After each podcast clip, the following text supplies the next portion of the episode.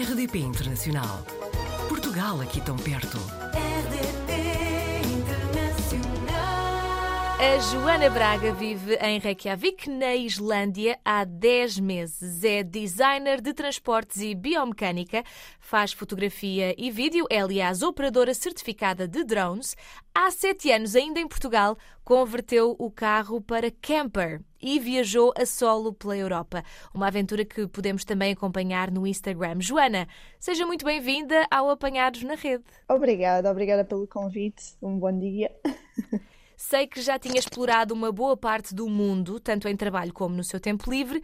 Por que é que escolheu a Islândia para viver?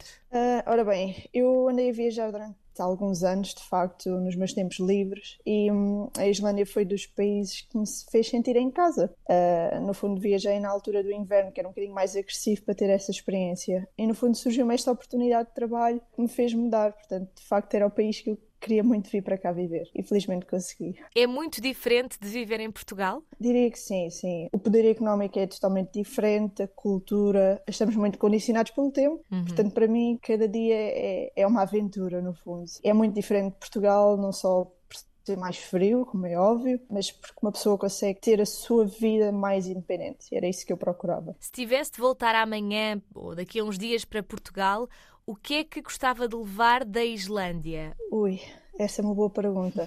Portugal, de facto, podia aprender muito. Começando pela gestão do próprio país, é óbvio que aqui tem 350 mil habitantes, não é? Não é comparado com os 10 milhões de habitantes de Portugal, mas gostava de levar muito a igualdade que eles têm aqui. Por exemplo, a questão do LGBT, eles têm muito à vontade com isso. Não há diferenças entre mulheres e homens. Por exemplo, eu vejo os meus colegas que estão em licença de paternidade. Aqui a licença de paternidade, se não estou em erro, vai acima dos 6 meses, chega aos 9 meses. Se quiserem, conseguem fazer licença durante um ano. Isso falta em Portugal. Os direitos pronto, as oportunidades para as pessoas. Portanto, mais uh, justiça social. Exato, exato. Muito bem. Além de que eu gostaria de levar, como é óbvio, as paisagens e toda a natureza. Claro. Isso, de facto. Mas Portugal, posso dizer que também tem lindas paisagens. Conheço bem Portugal, nomeadamente as ilhas, portanto também não posso queixar nesse sentido. Então, falando nisso e voltando aqui sete anos atrás, como é que converteu um carro para uma camper, não é? Para viajar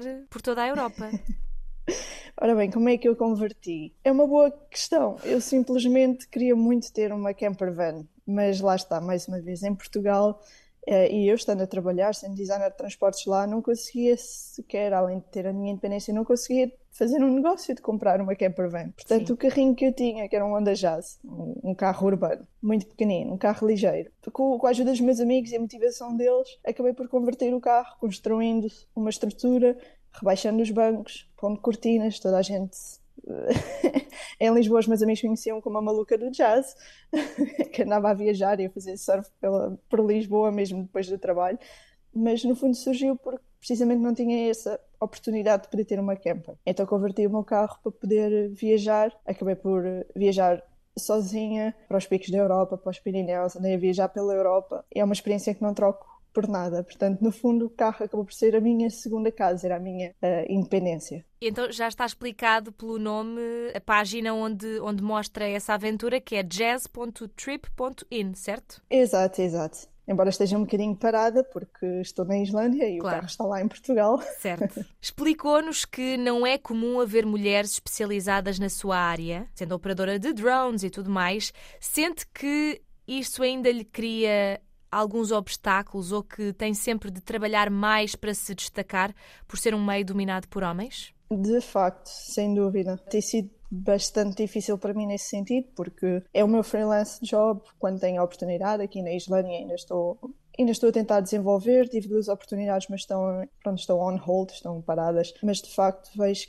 que não é fácil ser mulher nesta área, as pessoas subestimam muito as capacidades. Eu não estou a dizer que é óbvio que sou super XPTO e que sou super profissional, mas consigo comparar-me a muita gente que consigo perceber que consigo ter um bocadinho com melhores competências que algumas pessoas e por ser mulher eh, as pessoas acabam por, um, por não dar tanto valor ou não acreditar tanto. Uh, e eu sinto bastante isso. Uh, é difícil de, de explicar, mas isso vem com as oportunidades, vem até com as redes sociais aquilo que uma pessoa tenta partilhar.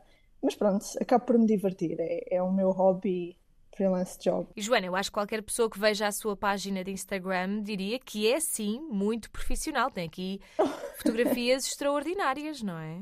Oh, obrigada, obrigada. Eu tento, mas faço acima de tudo por mim, porque é impossível aqui na Islândia também não ter paisagens e claro. fotografias espetaculares.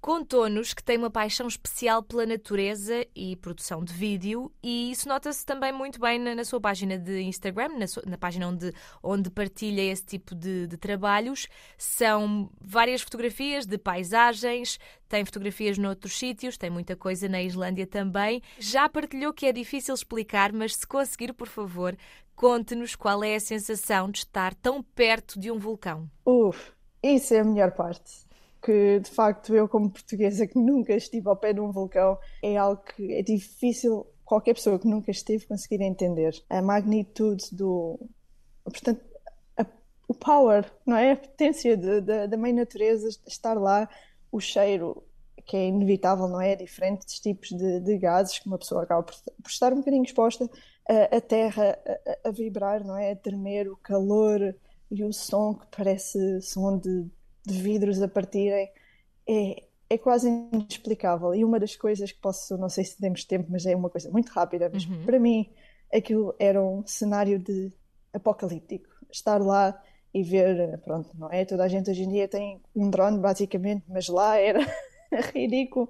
Acima de 30, 40 drones ao mesmo tempo a voarem. Era helicópteros, os aviões comerciais, por exemplo, da Play, que acabariam por andar ali à volta do vulcão para poder mostrar aos passageiros, era um cenário completamente de outro mundo. Eu nunca experienciei algo assim. É, é, é fascinante. Portanto, diria que é a sua melhor fotografia ou tem outra eleita? Uh, fotografia eleita. Até ao momento eu tenho uma fotografia eleita e não é da Islândia, é, é dos Açores, da Ilha do Corvo. Uhum. Uh, essa é a minha fotografia eleita. Mas da Islândia até agora Sim, tenho bastantes do vulcão que de facto ainda não partilhei. Portanto, estou, estou ainda a editar. Mas sem dúvida, vendo essas fotos e sabendo no momento em que as tirei, são, são as minhas eleitas. Sei que o seu maior sonho é ter um negócio ligado a estas suas paixões, não é? Tem algum plano específico para o futuro? Algum projeto que gostasse e que possa partilhar connosco? Pois, eh, de momento vou estar um dia de cada vez, vou conhecendo o país. Portanto, o meu plano agora inicial é, é conhecer o, o país com o meu namorado, vamos conhecendo o máximo que podemos. Portanto, os nossos tempos livres viajamos imenso. E idealmente seria, seria ter uma, uma empresa que fosse ligada ao, ao, turismo, como, como guia, organizar expedições de uma forma um bocadinho mais criativa, ligar também a questão do vídeo, dos drones, ou então, se não consigo nada disso, continuar a minha carreira enquanto designer eh, industrial.